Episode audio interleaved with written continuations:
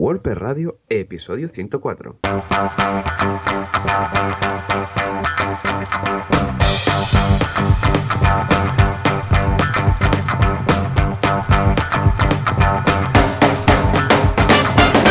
buenos días a todos y bienvenidos otra semana más, otro miércoles más a WordPress Radio, el programa donde hablamos de WordPress, este fantástico CMS que nos tiene enamorados.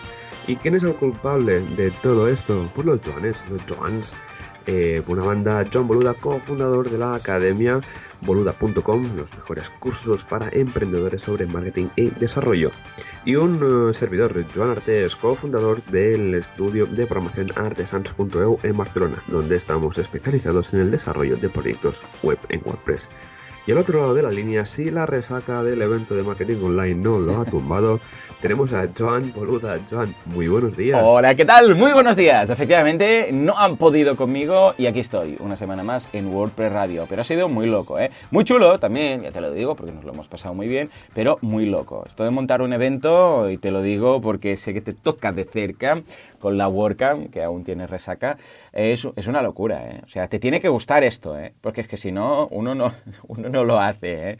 pero muy bien, muy bien. Acabas loco, acabas reventado, pero bueno, la satisfacción es brutal. Sí, sí, sí, sí, eso sin duda. O sea, es, em, vamos, montar un evento es una de esas cosas que recomiendo a todo el mundo, eh, no porque le quiera mal, sino porque aprendes muchísimo. Y bueno, eh, ha sido un éxito, no, no, es que lo diga yo para echarme florecillas, sino porque de hecho ya, mira, hay de un año para el otro 185 entradas vendidas. O sea, eh, yo hago algo que recomiendo mucho a todas esas personas que puedan permitirse eh, montar evento y asegurar que el año que viene también se va a hacer, que es eh, poner las entradas a la venta el mismo día del evento, o sea, las del año siguiente. ¿Por qué?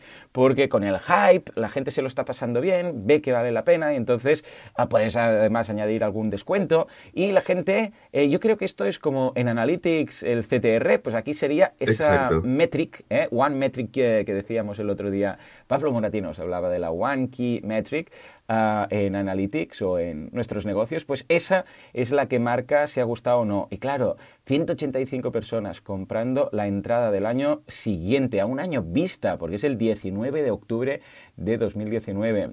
Durante el propio evento quiere decir que sí, que realmente se lo están pasando bien, están disfrutando y no hay duda alguna que, van a repetir. O sea que lo recomiendo, ¿eh? Todos los que, mira, de la WordCamp Barcelona, para la próxima tenemos que vender del 2019 las del 2020, ya directamente. Exacto, ¿eh? totalmente, sí, sí.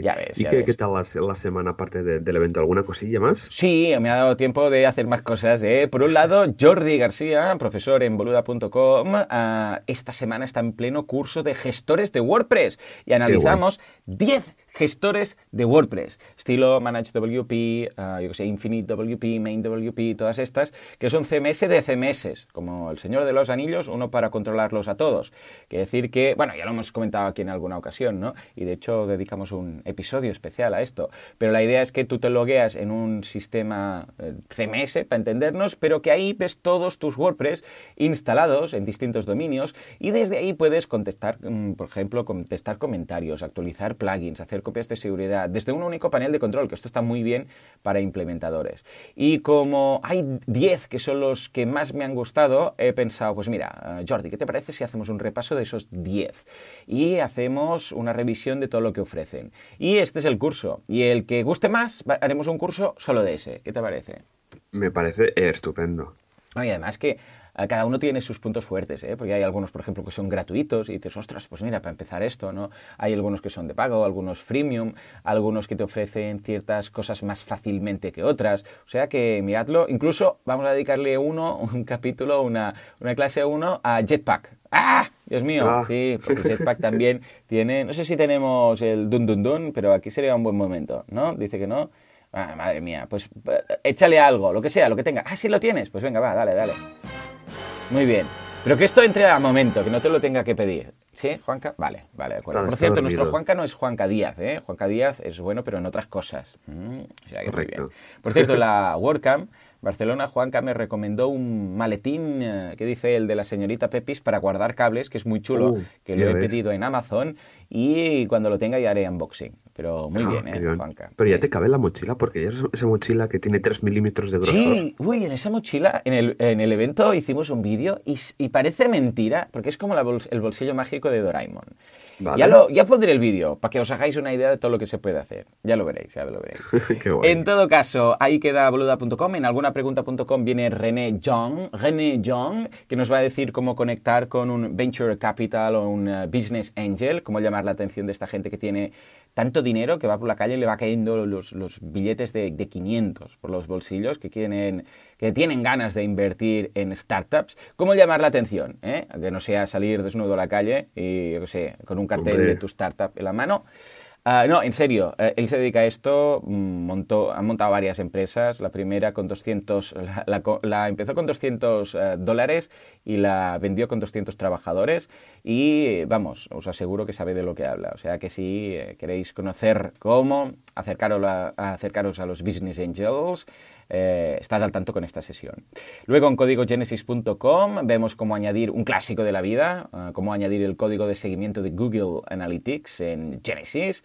Y atención, una novedad de esta semana, de hecho en un par de días, el viernes, vuelve, tienes, a ver, eh, Juanca, por favor, ves preparando algo un poco épico, un aplauso, lo que sea, porque vuelve, regresa la WordPress Meetup Mataró. Sí, señor. Hombre, Realmente- todo un clásico. Sí, sí, sí, sí, sí. Eh, tengo ganas de empezar ya esta meetup porque la teníamos ahí en stand-by y ha aparecido en todas partes en WP Calendar. Bueno, en todas partes, entiéndeme, donde debería haber aparecido normalmente, ¿eh? En WP Calendario, este fantástico website de Javi. Y luego también en, eh, bueno, en los eh, dashboards de todo el mundo. Y es curioso porque eh, mucha gente me lo ha dicho. ¡Hey! He visto lo de la tal en el widget ese del, del dashboard de, que hay en todos los, eh, todas las instalaciones de WordPress. Y ya no caía en eso, que sí, que es verdad, aparece ahí. Vamos a hablar del futuro de la WordPress Meet en Mataró, es decir, cuándo queréis que se haga, qué días, qué horas van mejor, etcétera.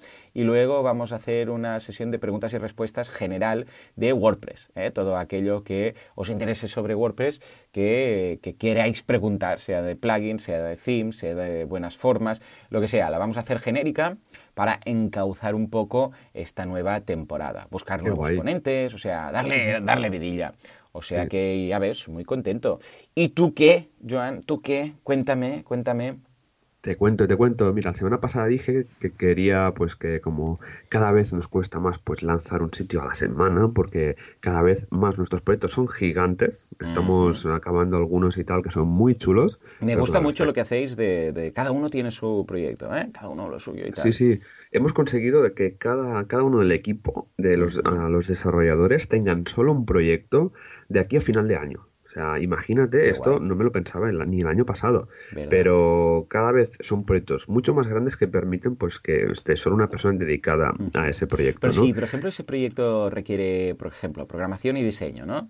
Y a ti te Ajá. toca uno. Claro, ¿tú, ¿tú qué haces? O alguien que es más fuerte en programación o no sabe diseño o tal. ¿Cómo lo hacéis? ¿Tenéis luego diseñadores eh, dentro de, de la empresa y se lo encargan a ellos o cómo va? Sí, en Omitis tenemos un, departamento de, de diseño con tres personas Ah, vale, guay, guay, guay, guay. Y, y sí, sí, primero pues pasa una fase de diseño, prototipos, usabilidad, etcétera, y cuando está todo terminado, cuando está todo empaquetado, ya se pasa a producir a nivel de código, ¿no?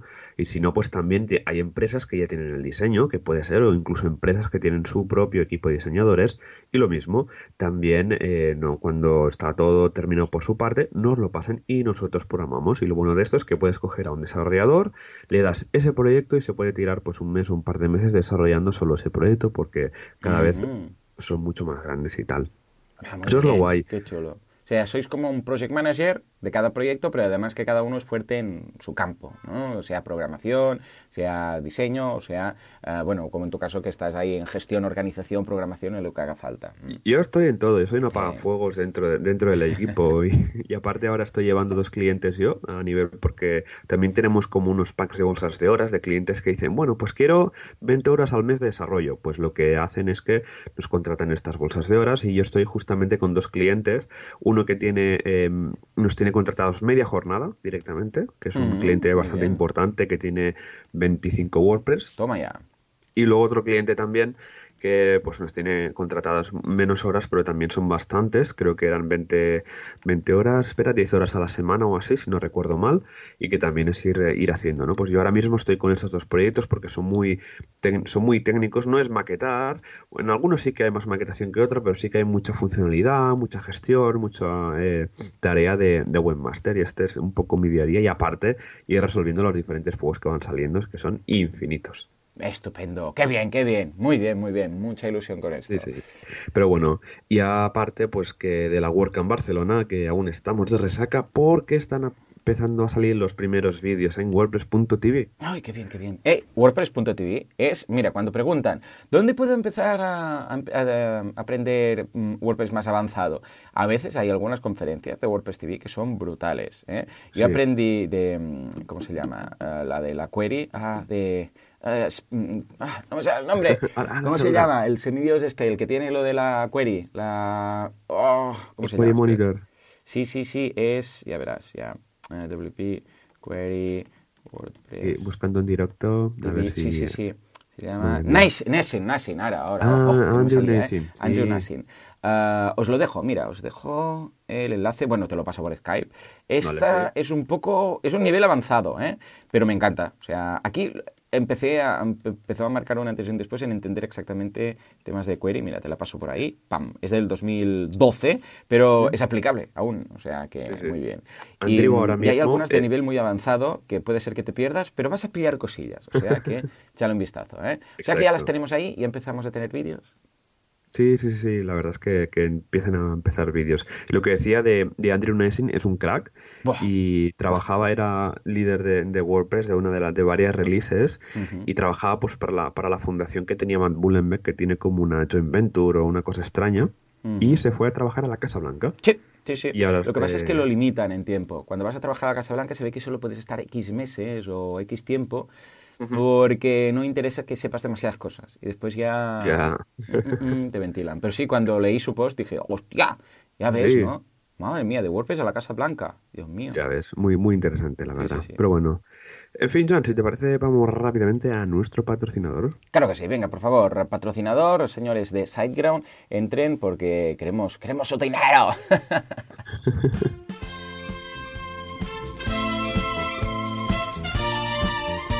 Ay, sí señor, sí señor. Entre todos los hostings hay uno que hace las cosas bien. De hecho, estuvo en el evento de marketing online. Estuvo ahí a Moncho con su barba explicando su caso de éxito. Pero bueno, esto ya lo hablaremos otro día. En todo caso, hay un hosting que hace las cosas bien. Hay un hosting que, por favor, tiene soporte técnico 24 horas al día, 7 días a la semana. Incluso han pedido a Dios que añada un día más al año para dar más soporte. Se trata de SiteGround, que, vamos, apoya este podcast, son un poco insensatos, y además toda la comunidad con todo lo que hacen. Muchas gracias. Bien, bien, bien. Hey, Mon, la charla de Mon fue brutal. Explicó la experiencia de SiteGround, como una empresa búlgara pudo hacerse eh, sitio en un mercado eh, americano, porque claro, ya sabes que los americanos son muy suyos, ¿no? Los americanos, todo lo que sea producto nacional, pues claro, ahí, y de repente que venga una empresa de fuera y tal, y escucha, está ahí a tope, liderando todo el tema con lo que habló del SEO, habló de las implicaciones con las uh, WordCamps, habló de estar ahí también colaborando, contribuyendo, creando plugins, uh, ayudando a la comunidad y cómo eso les ha llevado a ser el caso de éxito que son. O sea que muy contento con, con ellos. ¿eh? Hemos quedado con Mont, que tenemos que ir un día por ahí a comer, a hablar de cómo, cómo mejorar WordPress y el mundo en, en general. Venga, va, cuéntame pues mira, esta semana hablamos de los socios tecnológicos de SiteGround, porque al final, cuando te alías con otra empresa es para sumar ¿no? esfuerzos y hacer algo más chulo. Y la verdad es que SiteGround pues, tiene esta, esta visión de que no se, no se trabaja solo, ¿no? sino que se trabaja con los mejores. En este caso, como, por ejemplo, como servicio CDN, trabajan con Clover, su partner oficial, como registrador de dominios a OpenSRS, como instalador de CMS Softaculous, también como servicios de SSL a Global Sign, software para servidores de 1H. Ese panel, vamos, este está clarísimo, de un panel súper bien para el tema del spam, spam experts y para los centros de datos Softlayer y Single Este serían las diferentes empresas con las que trabajan, pues para que todos los servidores vayan lo bien que van con ese servicio técnico que ofrecen, con esa optimización, seguridad y velocidad que tienen para los WordPress. Eso está genial. Así que os recomiendo, ¿no? Está que, que veáis los diferentes paneles tecnológicos que tienen porque tienen muy buena pinta y hacen que su servicio aún sea muchísimo mejor. ¿Cómo lo ves, pues muy bien. Y además, se lo diré, Amor, porque yo creo que pueden añadir también a Sucuri, porque tienen esta joint venture con Sucuri para hacer esta revisión de todos los sites que, que hospedan, que les dicen, hey, amigo, pues eh, bueno, tú lo recibes porque también es cliente, ¿no? Semanalmente te dicen, hey, tu site está limpio o tu site tiene aquí un plugin pesado ¿eh? con, con malware o lo que sea. Pues eh, también lo hacen con la gente de Sucuri y, vamos, es una, es una pasada lo que hacen. De hecho, tuvimos a gente de Sucuri también en la Work en Barcelona y me confirmaron que están encantados eh, con, con, los acuerdos con SiteGround y SiteGround con Sucuri. O sea que, eh, échale un vistazo. Estupendo.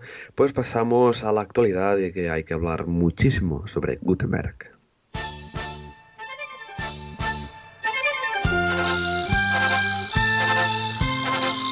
Virtualidad, actualidad WordPress o qué pasa con Gutenberg.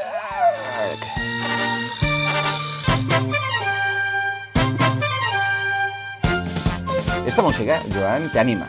O sea, bueno, igual la, gente la odia, pero te anima. Tú estás ahí un poco, ¡pum! Te pones esto y empiezas a correr por la calle ahí, haciendo que vas en caballo.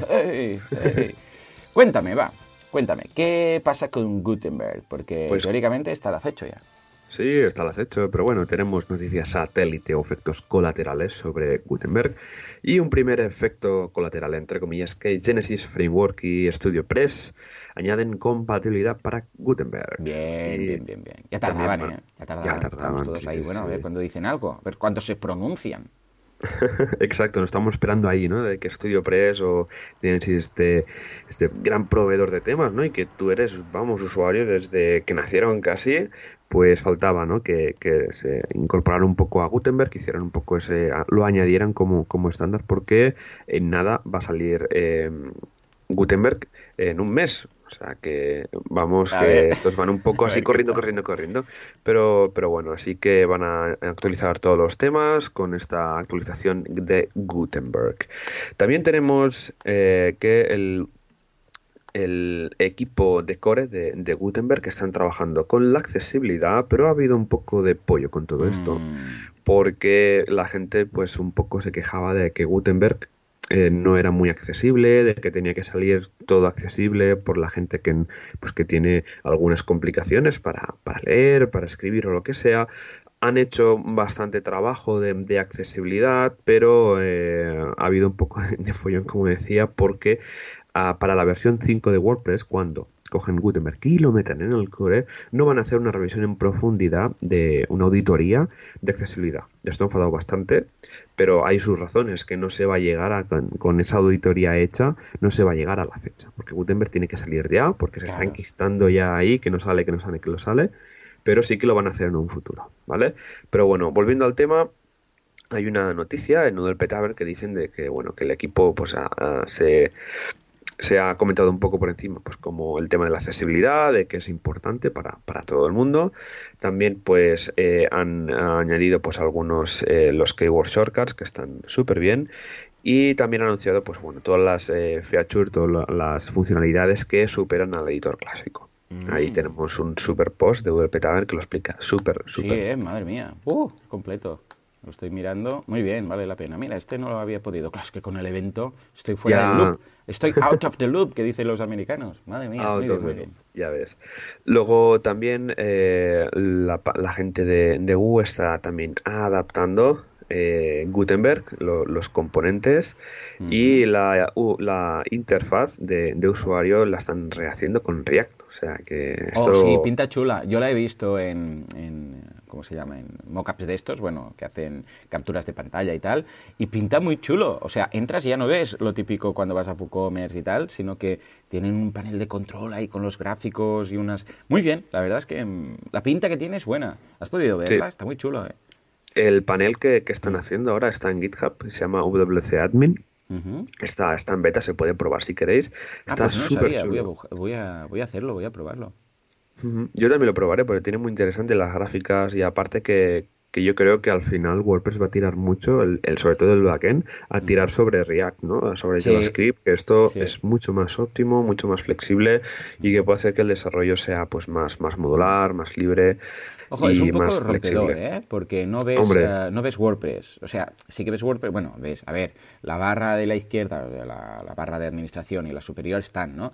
Pero lo que hay en el contenido como tal no es lo típico que estamos acostumbrados a ver con las, um, con las pestañitas, sino que han, han, roto la interfaz totalmente, o sea, han roto con ella. No es que la hayan roto, sino que es una interfaz totalmente distinta. Es como si estuvieras, yo qué sé, si no fuera por la barra de administración superior y la lateral, eh, ¿qué dirías? ¿Esto que es? ¿Un PrestaShop o un no sé qué? O sea, no, no lo relacionas con WordPress. Pero bueno, creo que le puede dar más riqueza.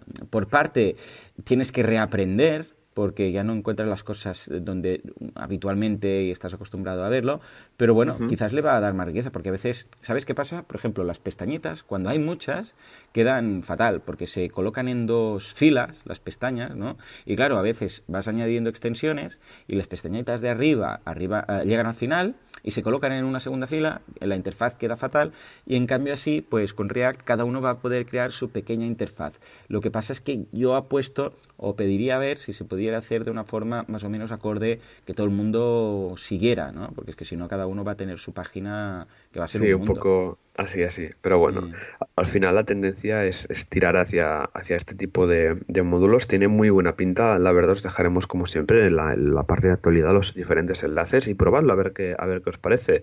Ya os digo que esto va a hacer que WooCommerce pues mejore bastante como, como plugin de e-commerce y así pues tener más posibilidades de hacer bastantes más cosas.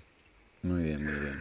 Luego, volviendo a Gutenberg, hay un mega post de MP Tavern sobre todo el follón que decía antes, sobre de que la, la, auditoría de, accesibilidad ha sido, pues, eh, eh, de momento, pospuesta, ¿vale? Hasta que no se lance Gutenberg.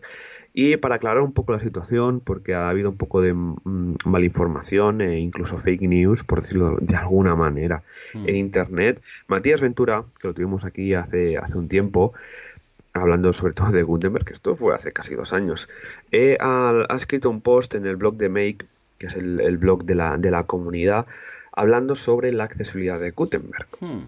Y habla de todos los, eh, todas las cosas que se han hecho a nivel de accesibilidad con Gutenberg. Porque claro, eh, ves en uno del petaver de que se ha pospuesto para siempre de manera indefinida la, la, auditoría de accesibilidad y te piensas de que no que Gutenberg no va a ser accesible. Claro pues para un poco contrarrestar esa información, eh, Matías hizo el post que está es muy interesante leerlo. Comenta la primera en, números primero de que se en el repositorio se han cerrado 270 tickets, bueno más cerrados resueltos, 270 tickets con el tema de accesibilidad. Mm. ¿Y qué cosas se han hecho? Pues el Region Navigation, que es una cosa pues para navegar entre los menús a través del teclado, los diferentes shortcuts de, de keyboard que puedes usar. Yo, por ejemplo, Gutenberg lo uso con el teclado y va genial, o sea, me va súper bien, súper rápido. Luego la navegación entre bloques también es accesible a través del teclado. El tema del slash coma, ¿no? Poner barra y el nombre del bloque pues para ir insertando los diferentes bloques sin estar con el ratón. El toolbar y la sidebar también son accesibles con el teclado. Hay un High Contrast Mode, eh, un, este modo de contrasto alto para la gente pues, que tenga problemas de visión. Y también pues los, los, componentes o que, por ejemplo, cuando estás creando contenido y pones colores que no son muy, muy acordes, te avisa, ¿no? Pero, pero bueno, están también eh, con temas de mensajes audibles a través de un paquete de accesibilidad y temas de automaciones. Pero bueno, es un post muy interesante que os recomiendo pues para que pues para que estéis un poco de cómo funciona. El tema de accesibilidad es muy curioso. Creo que nunca hemos hablado en el, en el podcast sobre, sobre el tema de accesibilidad web. pero es un tema que eh, Pero podríamos traer a Jonathan Chacón que es que ya vino en mi podcast hace, dos o tres años. Mira, le voy a escribir un mail ahora porque se dedica a esto y creo que nos puede ayudar muchísimo a entender eh, su punto de vista y, qué es lo que deberíamos priorizar y cómo está el, tema, porque él lo vive en sus propias carnes. O sea que si te parece, le lanzo un mail. Venga, me parece súper bien. vamos a hacerlo. Muy bien. Pues nada, John, pasamos a feedback, que tenemos algunas preguntas de nuestros queridos oyentes. Vamos allá. Más, más, que se oiga, por favor. Más, Ahí, más ahí. para arriba, ahí, ahí. Feedback, eh, FeedPress o... Mira, FeedPress es nombre de plugin. O todo lo que nos pregunta la audiencia de World Radio.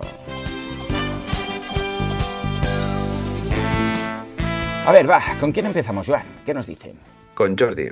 A ver, Jordi nos dice, atención, Bonanit, llevo toda la vida dedicándome a la aviación, vaya, por Dios, tenemos aquí un piloto, y desde el 2011 uniendo aviación y WordPress. Hoy, revoloteando por internet, he encontrado esta página, chuckyeager.com, os la dejamos en las notas del programa, que es la página personal de una leyenda de la aeronáutica, el primer piloto en romper la barrera del sonido en un X1, y lo mejor de todo, está hecho con WordPress, con lo que no he, he podido evitar compartirla. Un abrazo a los dos. Jordi, claro que sí, eh, hace ilusión. Esto mm, recuerdo cuando Matt, eh, Matt Mullenbeck decía que, al principio, cuando WordPress se iba expandiendo y tal, que le hacía mucha ilusión cuando de repente veía una página web que, mm, que, él solía seguir y que de repente mm, descubría que era WordPress, ¿no?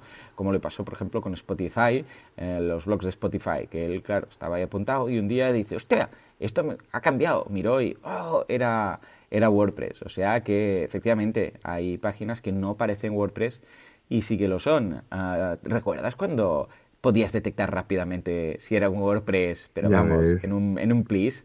O ese, ese theme, ese, ¿cómo se llama? Kubrick, ¿te acuerdas de Kubrick? Oh, madre mía, cuánto tiempo, azul. cuánto tiempo. Sí, señor, sí, señor. Bueno, pues muchas gracias, Jordi. La vamos a dejar en las notas del programa por si alguien le quiere echar un vistazo. Exacto, pero perfecto. Vamos con Diego, que nos dice, buenas chicos, estoy montando en una web un sistema de cursos similar al que tiene John Blood en su web. Tengo el custom post creado y he añadido los cursos de la siguiente manera, una página por curso, página padre, y las secciones como subpáginas. Mi problema está en que el archivo solo quiero que me muestre las páginas y no las lecciones. ¿Cómo se consigue eso? Si crees que puede ser mejor hacerlo de otra manera, te escucho. Mil gracias. Venga, va, Joan, ¿cómo lo enfocarías? Pues yo lo haría, lo haría como él, ¿no? De montar un custom post type de, de cursos, pero al no usar las páginas de WordPress para montar las páginas, sino usar el mismo custom post type para esas páginas, ¿no?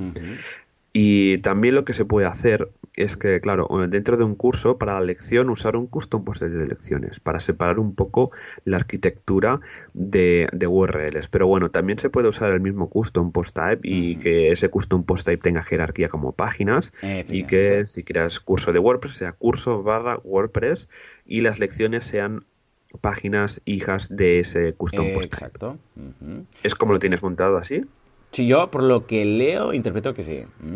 Y simplemente si lo que quieres es que en el índice se muestren solo las páginas, esto lo que tienes que hacerle eh, es mirar si tiene una página padre y si tiene una página padre, entonces que no la muestre, porque él quiere mostrar solo las páginas pero no las subpáginas o las, eh, los cursos pero no las lecciones, ¿no? porque supongo que si no le queda un índice muy largo. Entonces simplemente haz una, una condicional y le dices si no tiene padre, o sea, o si tiene padre, como quieras enfocarlo, da igual, entonces muéstrala o no la muestres. Es la forma la, la más cómoda, ¿eh? porque WordPress puede detectar si es una, eh, si es una página hijo, eh, básicamente sabiendo si tiene padre. ¿eh? Oh, qué, qué bonito y qué romántico nos ha quedado esto. Ya ves. Y si no, es que básicamente es cero, o sea, el valor que te va a dar es cero y entonces puedes detectar si lo es o no. Y entonces lo ocultas o lo muestras en función de cómo montes el condicional, ¿eh? O sea Correcto. que, muy bien, muy bien. Pues venga, va, vamos a leer una de un tal Pablo Moratinos, que no sé, no sé, no, No sé me no suena sé. de algo, pero no... Es, es nuevo, ¿no? Este. Este es nuevo, este, este acaba de empezar ahora con WordPress, eh, pero a pesar de eso monta una WordCamp de, del copón, ¿no? No, muy bien, Pablo, desde aquí un abrazo y tenemos cosas pendientes, ¿eh? O sea que ahí estamos. Venga, va, dice, hola pareja, acabo de escuchar lo de los patrocinios de boluda.com a las cuatro primeras WordCamps que lo pidan y me he tirado como loco a vuestra página de contacto para pillar vez. Claro que sí, ya puedes contar con ello. Como sabéis, soy el líder del equipo de la organización WordCamp Irún y el próximo 2019, el 1 y 2 de junio concretamente, celebraremos nuestra segunda edición. El año pasado ya nos liamos la manta a la cabeza haciendo cosas innovadoras y este año tenemos algunas ideas muy divertidas para volver a sorprender a todos los WordCampers. Lo ha dicho así con acento, lo sé seguro. Bueno, lo ha escrito con acento. Para llevarlas a cabo vamos a necesitar la ayuda de los patrocinadores, así que nos encantaría contar con la colaboración de boluda.com y reservarle un espacio como sponsor oficial de la Work Iron, lo ha escrito Iron, Iron 2019, 2019, lo ha escrito todo en inglés. Además de esto, os invito a reservar ya vuestra agenda y venir como ponentes o asistentes a disfrutar de la WordCamp española, la ciudad más pequeña, pero con el corazón más grande. Un abrazo para los dos, crack. Bueno, uh, Pablo, puedes contar con el patrocinio tanto de WordPress eh, Radio como de, como de boluda.com. Y eh, voy a mirar de pasarme porque me hace mucha ilusión y además voy a... Porque tengo este 2019, quiero ir por ahí, por esa zona. Y creo que voy a aprovechar para hacer todo lo que es País Vasco, Cantabria, Asturias. Creo que voy a hacer toda esa zona porque tengo mucha gente que me quiere mucho por ahí. Y voy a aprovechar para decir, mira, pues yo qué sé, hago un par de meetups, alguna WordCamp y yo qué sé, alguna cosilla más por ahí. Incluso hay un camping eh, que me sigue ahí y, vamos, me ha invitado también. O sea que, mira, creo que voy a juntarlo todo. ¿Qué te parece? Buah, me parece lo dejo hecho, a lo loco. Sí, exacto. una marcarte una, una gira por ahí. Hombre, pues podría hacer un, mini tour. Eh, paro primero en Zaragoza, porque ahí también hay mucha movida, y una WordCamp dentro de nada. Exacto. Y, luego de aquí a Zaragoza es como hora y pico, dos horas. Luego otra desde Zaragoza. a... sí, yo creo que podemos hacer algo chulo. Si hay Irún, no sé si de vez, va a ser que no, pero, pero vamos, algo haremos. Venga, va, lo voy a ver, lo voy a ver si lo cuadro. Marketing Online on the Road. Exacto.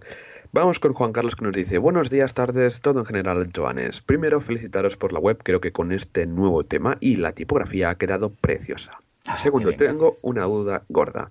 Seguro que habréis... Eh, Tenemos que decir, mm, perdona la interrupción, que es un theme de Así Themes. Echadle un vistazo, que en el final de todo, en el pie de página, podéis ver el demo. Adelante, hecho CTA, por favor, prosigue. Prosigamos. Segundo, tengo una duda gorda, que seguro que habéis historiado alguna vez. ¿Cómo podría conseguir que la URL sea como unas migas de pan? Breadcams, me explico. Estoy trabajando una página en la que estoy usando un custom post type y, y ha dicho Custom Post Type, le he enlazado una, o mejor, dos, Custom Taxonomy. Yo quiero que la URL sea algo así, midominio.com barra libros barra escritor barra Stephen King barra libro 1.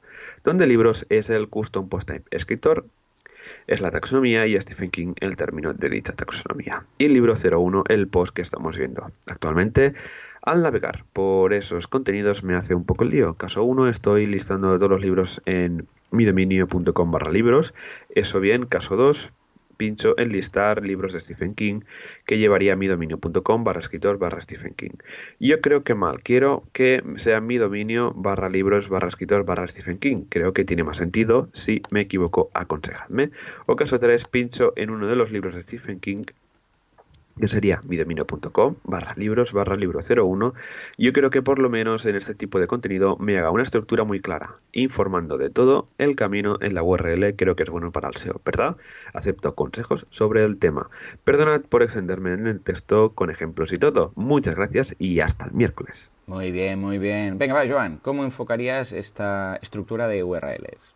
¿Y cómo lo hacéis normalmente cuando hay por medio taxonomías y wow, y tal? A ver, yo lo que le recomendaría es, desde mi punto de vista, no poner el escritor en, el, eh, en la URL porque es añadir demasiada información en la URL. Al final, Google quiere algo natural, mm. algo muy sencillo para que la gente sea fácil, porque la frase esta millennial de que contenido es el rey, pues yo sería más partidario de hacer barra libros, barra y el título del libro, ¿vale?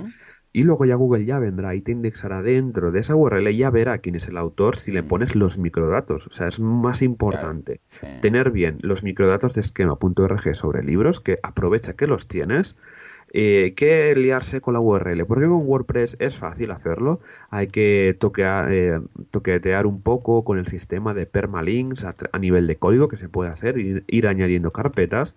Pero yo no me liaría Juan Carlos, yo lo que haría es barra libro barra el título y luego eh, currase los microdatos de esquema.org de libros. Yo lo haría de esta manera. ¿Tú cómo lo harías, Joan? También, yo opino que es, muy cómodo hacerlo así. A ver, sí podrías, eh, lo que pasa es que, bueno, eh, es, es mucha información lo que dices tú.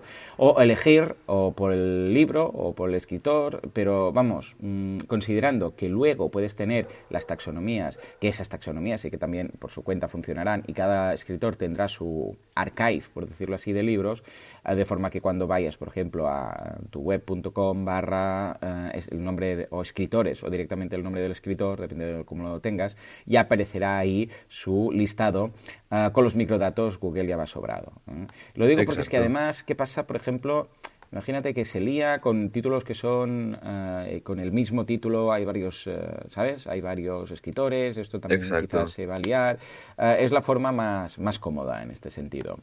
O sea que yo iría por ahí. Además, que cuando alguien busca el título del libro, pues es ese, y cuando busca el escritor es ese. O sea, igual nadie busca las dos cosas juntas. Se puede hacer, pero es un poco más complicado. ¿eh? Si realmente lo quieres hacer, mezcla CPTs con taxonomía. Entonces dices, mira, voy por ejemplo a hacer uh, que sea el C mm, jugando con CPTs, Custom Post Types uh, jerárquicos, juegas con dos de las variables, por ejemplo, libro y escritor, y luego la taxonomía que sea la de, bueno, la, que tú como lo quieras dividir. O juegas con taxonomía y luego el libro, el título, y que el, luego jugar con el escritor como, como, o sea, como CPT y luego lo otro como taxonomía. Porque es que si no, va a ser un poco lioso si lo pones todo como taxonomías. Porque si no, ya lo que también podrías hacer es ligar custom post types entre ellos. Hay un plugin, os lo dejaré en las notas del programa, que sirve para vincular posts o taxonomías con posts o taxonomías con taxonomías y tal. Pero ya te digo, mm, si lo puedes mantener simple, mejor. Yo, yo haría lo mismo. Usa las taxonomías pues para agrupar contenidos, como ver libros de Stephen King, pues que sea barra libros barra eh, la URL del autor, ¿no? Y luego otra cosa importante es que los, la landing del libro sea barra libros, porque es la que tiene más... Eh, se explica en sí misma la URL y luego el libro pues sea barra libro barra el título. Yo lo montaría de esta manera, lo he montado siempre así y me ha funcionado genial y eh, remarcando que el tema de los microdatos es muy importante, hay plugins infinitos en el repositorio sobre este tema, de que puedes de cada, pues le, activas para un custom post type, le dices pues a titular, la carátula, si tiene reviews o no, etcétera. Esto te puede ayudar un montón. En fin, eh, Joan, hemos llegado al final del feedback, así que si te parece, vamos a por el tema de la semana, que es muy interesante. Claro que sí, venga, el tema de la semana. Más alto, más alto. Ahí. ¡Uh! ¡Qué discoteca, ahí!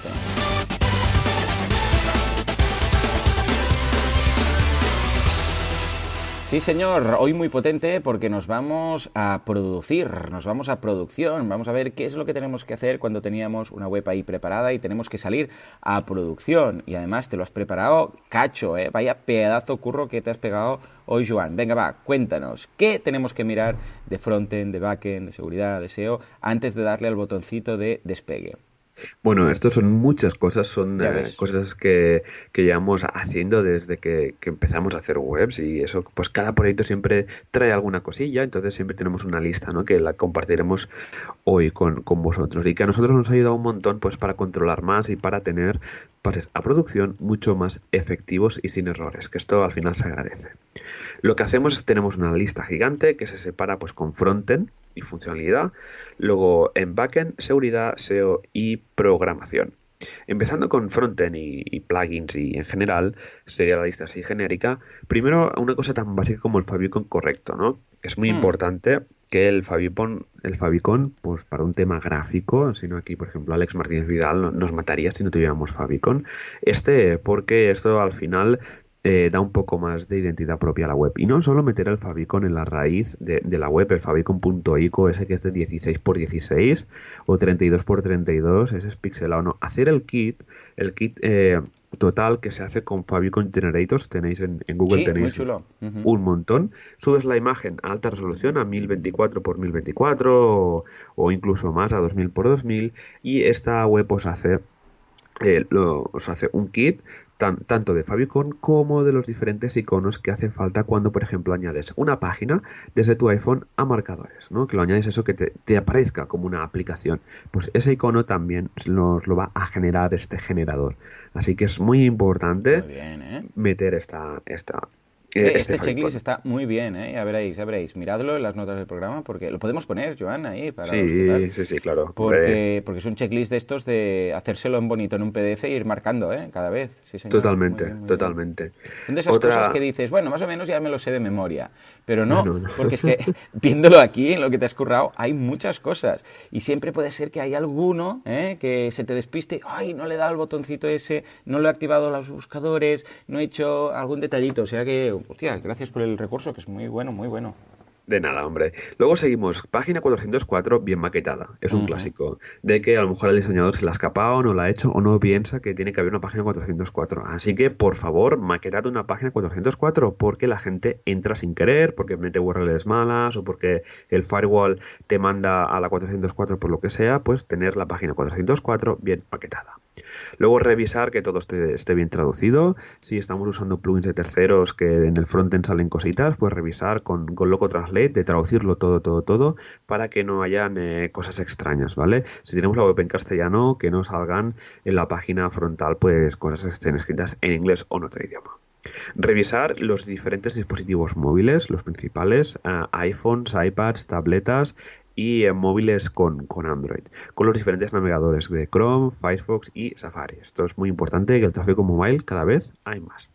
Luego revisar que se vea en la versión actual de Internet Explorer y una anterior, ¿vale? Este es eh, un poco el margen que damos nosotros, la versión actual más la anterior. Revisar en Edge, revisar en Firefox para Windows y Mac, revisar para Chrome en Windows y Mac y revisar en Safari muy importante. O sea que al final la parte de testing siempre es una, vamos, una locura porque tenía, no sé qué me decía, de que cuando iba a ver a, su cliente se fijaba qué ordenador, qué sistema operativo y qué navegador estaba usando el ah, cliente. Vale, para adaptarlo, ¿no? Exacto, exacto. Entonces, esa es buena, pero hay que hacer un trabajo bien hecho y hay que probar todos los navegadores en general para que no hayan incompatibilidades de frontend sobre todo. Luego revisar de que no hayan imágenes grandes que se estén escalando con CSS, ¿vale? Eso ha pasado. Vas a una home y ves una imagen que hace como un barrido al cargarse. Y dices, uy, qué raro si tengo fibra en casa y luego haces inspeccionas, cargas la URL y es una imagen de 3000 por 5000. Así que revisar de que no hayan imágenes grandes que se estén rescalando o usar la, la función bueno, usar eh, bien el sistema de, imágenes de, WordPress que nos permite crear tamaños personalizados para cada una de las partes, ¿vale? A ver, sí que esto va a generar muchos tamaños de imagen en el servidor, pero esto hace de que eh, se sirvan tamaños concretos. O usar eh, también pues el tema del, de los Image SRC que hay ahora grupales que dependiendo responsive, no imágenes responsive, que dependiendo de la, del tamaño, pues se sirva una imagen u otra. Luego, revisar de que no haya contenido ni imágenes provisionales, ¿vale? Nosotros eh, normalmente metemos fotos de gatos, tenemos este, este defecto, y revisar de que no queden subidas por ahí en el panel de administración, en media, ni nada, ni que hayan eh, frases de pruebas de lorem ipsum o más cosas que a un desarrollador y su creatividad se pueden juntar y escribir frases de que no sean muy acordes a la web. Así que revisar ese tema. Revisar que también que todos los formularios de contacto funcionen y estén bien maquetados. Pues el típico error es de Contact Form 7 que cuando le das a enviar te sale abajo, pues eso que tenga contraste de color, de que se vea bien, que esté bien posicionado y revisar configurando que eh, bueno que los emails lleguen porque a lo mejor en tu entorno local o en tu entorno de, de, staging pues eh, esos emails el sistema de email te funciona pero el servidor de cliente por lo que sea el, a nivel de servidor tienen capados los emails. Puedes revisar eso vale si lo tienen capados usar un plugin tipo SMTP configurar un cliente SMPT, SMTP en, en, el WordPress para que se puedan enviar los correos desde ahí bien, ¿vale? Y otra cosa importante, configurar el email del cliente en esos fondos de contacto, porque no será la primera vez que subimos una web y nos llegan los leads a nosotros. Sí, es un clásico este también. Eso, ya, bueno, pero vamos, no hay nada perdido, se lo reenvías y ya está, ¿eh? Pero sí, sí, es un clásico. O que a veces te, te pones tú en copia eh, lo envías en cliente, te quedas en copia, después no te, olvidas, te olvidas de quitarte a ti en copia y también te llegan, ¿no? Muy bien, muy bien. Correcto, sí, sí. Luego, configurar eh, así, eh, los emails, se los formularios de contacto, imaginaos que no funcionan, ¿vale? Porque hmm. no lo hemos comprado o lo que sea. Así que yo siempre instalamos Flamingo. Que es el plugin este que se integra con Contact Form 7, que hace que los envíos se guarden internamente en, el dashboard de WordPress, ¿vale? Pero si usas Ninja Forms, revisar, por ejemplo, que los envíos se estén guardando para evitar que el cliente pierda leads, porque eso es una fuente de, clientes potenciales para, para, ellos, ¿no? O sea que no es un simple formulario de que, sino que es una cosa importante para el negocio de nuestro cliente. Así que estos temas, tenerlos bastante en cuenta. Luego revisar que los permalinks funcionen correctamente, ¿vale? Que no hayan incompatibilidades con el servicio web como Apache Nginx o, o el que sea y estén configurados SEO friendly, ¿vale? Que no haya index.php de por medio, de que, por ejemplo, a mí no me gusta mucho lo de meter las entradas por años y por meses, ¿no? De que tenga el postname y, y ya está. Luego buscar y cambiar cualquier referencia a vuestro entorno de staging. Pues, por ejemplo, si tenéis vuestro entorno de staging que es dev.vuestraempresa.com, ¿vale? Cuando hagáis el pase de producción y si pasáis el search and replace, pues de que no haya ninguna referencia de algún plugin que tenga alguna cosa extraña, ¿no? Lo que hacemos nosotros normalmente es que miramos el código fuente de, la página que ya está en producción y buscamos el dominio, ¿vale? Más que nada para evitar de que hayan imágenes hardcodeadas incluso en el CSS. ¿Vale? Revisar también el CSS. Eso, que un día más rápido, pones un background, una imagen, un, icono y pones toda la URL completa a tu entorno de test, ¿no? Pues eso, vigilarlo. Luego, borrar los post demos del, del, theme. Si estáis usando un tema premium, pues borrar todos esos contenidos que os venían a la hora de instalarlo, a la hora de importarlo, lo que sea. También los usuarios que generen, porque hay temas premium que son muy marranos y te crean usuarios, ¿vale? Rol, rol suscriptor, pero eso al final están por ahí que no, hace nada. mejor no. Sí, sí, sí. Hay algunos que te instalan de todo. Te instalan eh, plugins, te instalan, eh, bueno, te crean páginas, te crean entradas de prueba, de historias y dices, Todo, todo, sí, sí, un pack completo. Luego, eh, así, ah, y borrar el, típico post de Hola Mundo y página de ejemplo. Por favor, me encantó ese tweet tuyo de... Ahora como, es con la página de privacidad, ¿verdad? Correcto, también. O sea, que vigilar con eso, borrarlas, porque si hacéis, incluso si buscáis en Google página de ejemplo en comillas, ahí os saldrán todas las WordPress que tiene esa página puesta. Es muy, es divertido. Luego, introducir código de Analytics barra tracking barra Google Tag Manager, Facebook Pixel, todo lo que el cliente necesite, o al menos meter pues una, una caja en el PGA pues para que el cliente lo pueda poner. Revisar que WordPress esté bien escrito, si lo estamos usando. sí, por favor.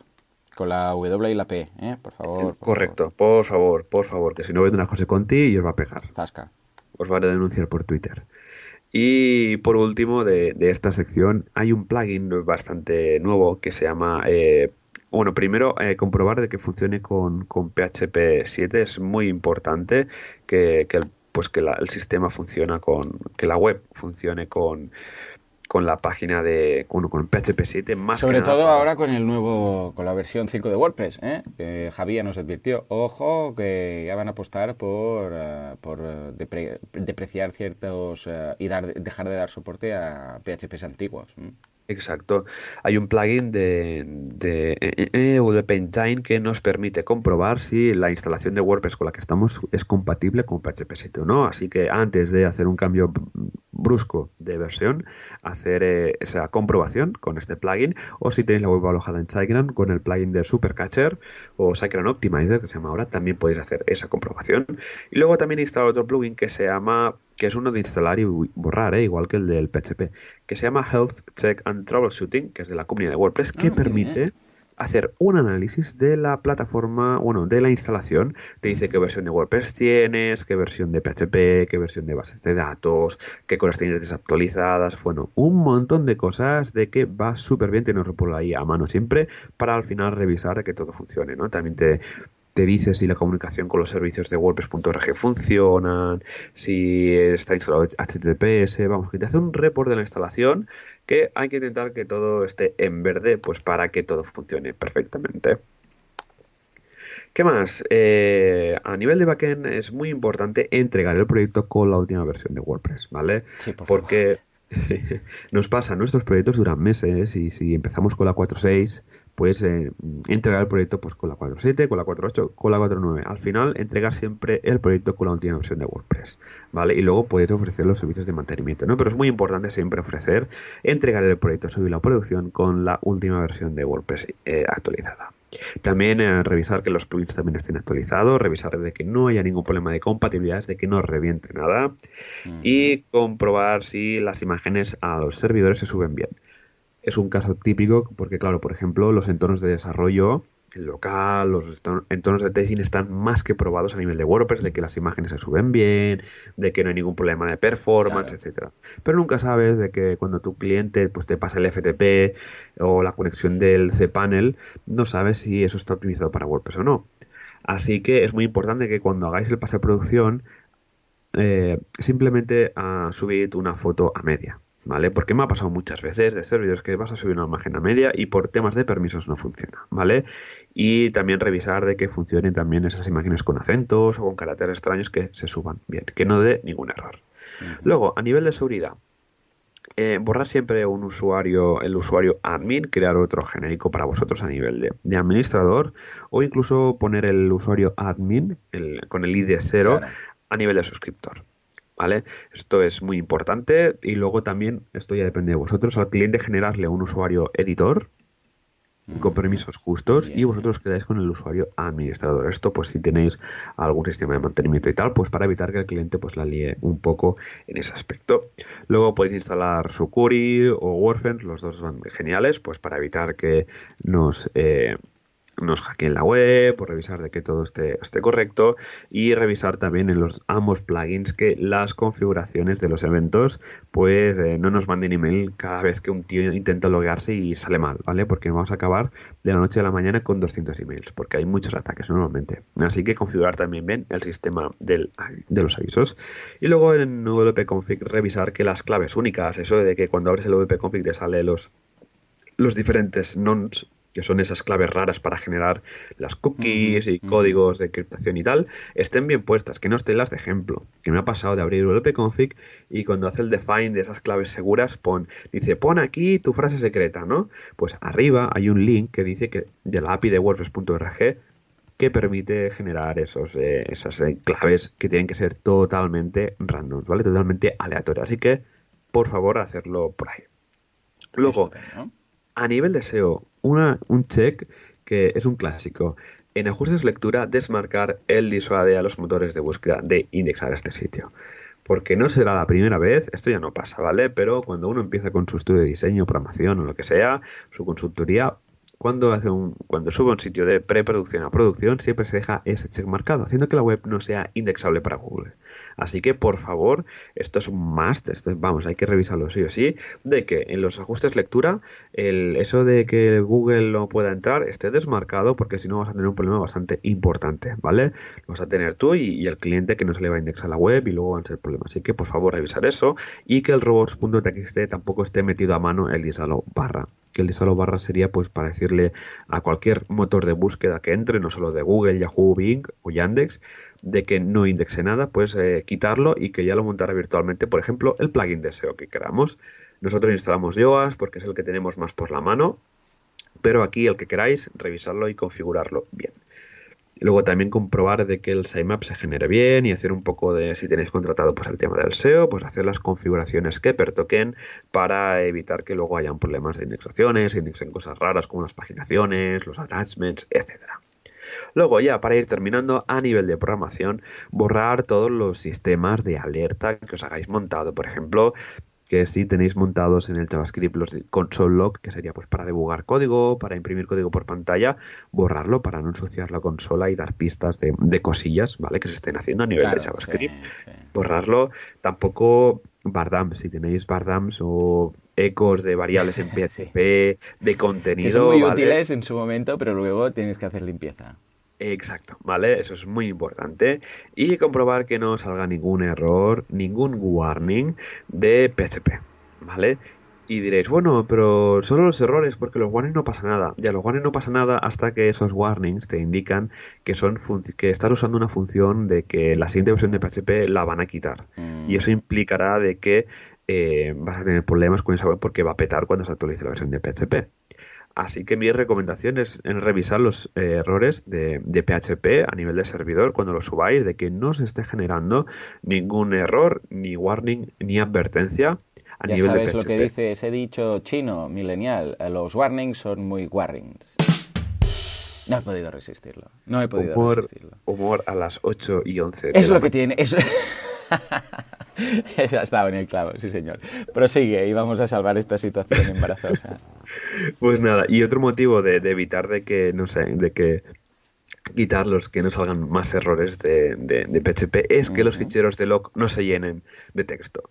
Porque no será el primer caso que me he encontrado de eh, ficheros de log de PHP que pesan gigas, Ay, sí. gigas gigantes sí, y te llenan el disco, ¿vale? O sea que imaginaos que tenéis en el functions una, algo, un trozo de código que genera un warning, ¿vale?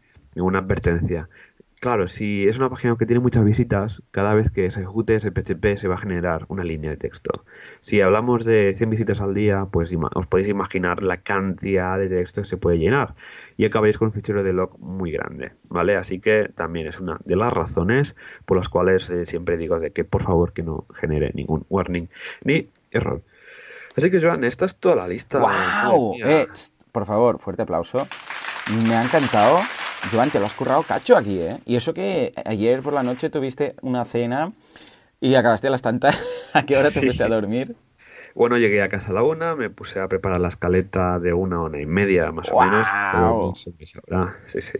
Madre mía de Dios, muy bien, ¿eh? Yo creo que es muy útil porque es lo que decíamos, que eh, seguramente leído así dices, claro, sí, todo esto tiene sentido y tal, pero cuando tienes que hacer ese paso a producción, eh, claro, si no los tienes todos, hay en un checklist. Esto es de esas cosas, Joan, que puedes o hacer un post, o bueno, lo dejaremos las notas del programa, pero también hacer un PDF chulo así, ¿sabes? Eh, Maquetarlo un poco y, y ponerlo como lead magnet en cualquier sitio porque, vamos, eh, vale la pena porque realmente de vez en cuando puede ser que solo que una de estas, ¿sabes? Se cuele y no la hagas, quede un poco mal al final, ¿no? O sea Sí, que sí, por compartirlo. De nada, nosotros básicamente lo que, lo que tenemos es una especie de, de wiki interna donde tenemos la plantilla y luego la vamos copiando por cada uno de los proyectos y vamos haciendo un check por cada, por cada uno, ¿no? Y lo que decía antes, eh, cada proyecto aporta algo de, de este, Sí. de esta lista. Sí, porque va, va siempre- creciendo, ¿no? Exacto, sí, sí. Y la verdad es que, bueno, esta lista tiene muchos años, ha ido evolucionando a lo largo de, de estos últimos años aquí en, en Artesans y nos va genial y quiero compartirla con vosotros. Y, y si también tenéis otro, otro punto que tengáis por ahí, eh, por favor, eh, comentadlo también, porque esto nos va a ayudar pues a que, pues mira, a que las webs de, de todos pues funcionen muchísimo mejor, porque tampoco es nada secreto, esto es hacer que las cosas funcionen bien. Sí, señor, muy bien, muy bien. Y además ah, está muy bien porque has, has comentado uh, lo de la wiki, que es un tema que también daría de sí todo el tema de la documentación interna de la empresa para los proyectos, porque cada vez no tenga que ser aprenderlo todo desde el principio.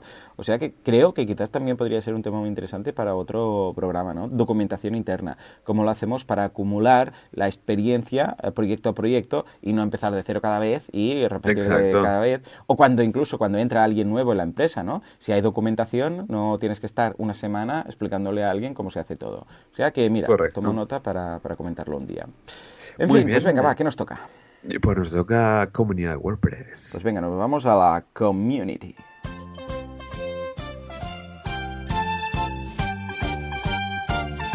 WordPressers unidos jamás serán vencidos. Efectivamente, tenemos a los implementadores, eh, bien.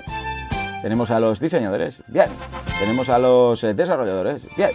Tenemos a los copywriters, bien. Bueno, tenemos en general a todos los WordPressers montando meetups, montando WordCamps, montando WordDays. Vamos a ver qué tenemos pensado esta semana.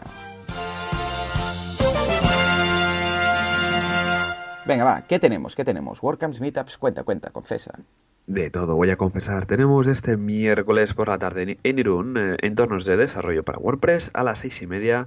Luego en Granada a las 7 de la tarde, innovación y versatilidad WordPress. Luego el jueves 25 de octubre. Ojo, agárrate que aquí viene un tocho bastante interesante. Empezamos A con ver. Tenerife a las 6 de la tarde, diseño, emociones y desarrollo web en WordPress.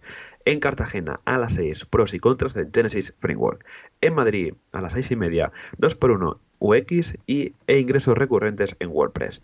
WordPress Oviedo a las 7 de la tarde volvemos a 20 días de Gutenberg con muchas novedades y algunos regalos. WordPress Granollers a las 7, multidioma en WordPress práctico más Afterwork. WordPress Lleida a las 7 de la tarde, cómo mantener nuestro WordPress seguro y protegido. WordPress Tarragona a las 7 de la tarde, cómo elegir un buen hosting para WordPress.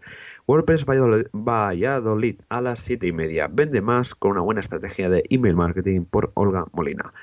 Y en WordPress Marina Alta a las 7 y media aprende a usar MailChimp sin morir en el intento. vale, me gusta. Así que bueno, creo que voy a ir a todas las de este miércoles, a este jueves. A la vez. Todas, sí, todas son interesantes, tener que ir a todas, ¿no? Sí, sí, todas, todas. No sé cómo lo haremos, pero nos Bueno, duplicaremos mira. con Duplicator, ¿no? Creo que hay Ah, un sí. checkbox que lo marcas y te duplica también al- a ti, al que está usando el ti. plugin. Exacto, vale, perfecto. Pues ya, ya lo haremos así. Eso es la última versión, ¿eh? La que, la que es compatible con Gutenberg. Sí, sí, sí, sí, no, no. Si no, no Sí, está. no va. no, no la busquéis porque veréis que no está. No os volváis Exacto. locos. Luego, el viernes 26 de octubre, a las 10 de la mañana, WordPress Mataró, el futuro de Meetup Mataró. Luego, en Compostela, a las 6 y media de la tarde, qué son los campos personalizados y cómo puedo usar ambas de Custom Fields en mi web. Y luego, ya para terminar la rueda, el miércoles 31 de octubre, en WordPress Sevilla, a las 4 de la tarde, workshop construyendo sitios de WordPress basados en componentes. Estupendo. Y recordad que tenemos una infinidad de WordCamps de aquí a 2019. Pero recordad, tenemos WordCamp Granada el fin de semana del 17 de noviembre. En Zaragoza, el fin de semana del 26 de enero, WordCamp Zaragoza 2019. Luego, en Las Palmas de Gran Canaria, el fin de semana del 8 de febrero. Y en eh, WordCamp Europe, en Berlín, el fin de semana del 20 de junio. Así que estas son todas las WordCamps y Meetups que tenemos de aquí al horizonte que vemos. ¿Cómo lo ves? Lo veo estupendo, o sea, pero muy bien. Y además, como estoy con el hype de la Meetup Mataró el, el viernes, que por cierto, es de mañana, ¿eh? O sea, es a las 10 de la mañana, en lugar de lo típico, que es porque, Bueno. porque más que nada, porque también quiero llamar un poco al, al perfil. Bueno, ojo, este viernes veremos qué pasa, si lo mantenemos a esa hora, en función de lo que diga la gente, ¿no? Pero el tipo de profesional que, que tiene su horario, ¿no? O sea, el freelance que dice, bueno, yo hago el horario que quiero, ¿no? Y como es algo de trabajo, porque no deja de ser trabajo para aprender cosas y tal, ah, pues me lo paso genial. Lo digo porque normalmente las mitas vemos que son after work, ¿no? Pero en este caso, por la mañana, no sé, a mí me gusta mucho hacerlo y la gente que viene también. Pero claro, la gente viene es la que puede. O sea que si podéis escaparos al menos este viernes, los que vengáis, para decir a ver si preferís horario de tarde, pues así lo computamos. ¿Mm? Muy bien, muy bien. Estupendo. Pues, pues nada, Joan, eh, vamos cerrando el programa. Muchas gracias a todos los asistentes, los oyentes de esta semana por estar otro día más, otro miércoles más con nosotros. Recordad que nos podéis escribir, comentar, enviarnos feedbacks o proponer ideas en udlpradio.es. También os ayuda un montón a evangelizar sobre este podcast, dándonos 5 estrellitas en iTunes y comentarios y me gustas en iBox. Y recordad pues que siempre estamos aquí cada miércoles a las 19.19 en udlpradio.es. Así sin más, nos escuchamos la semana que viene. Así que Adiós.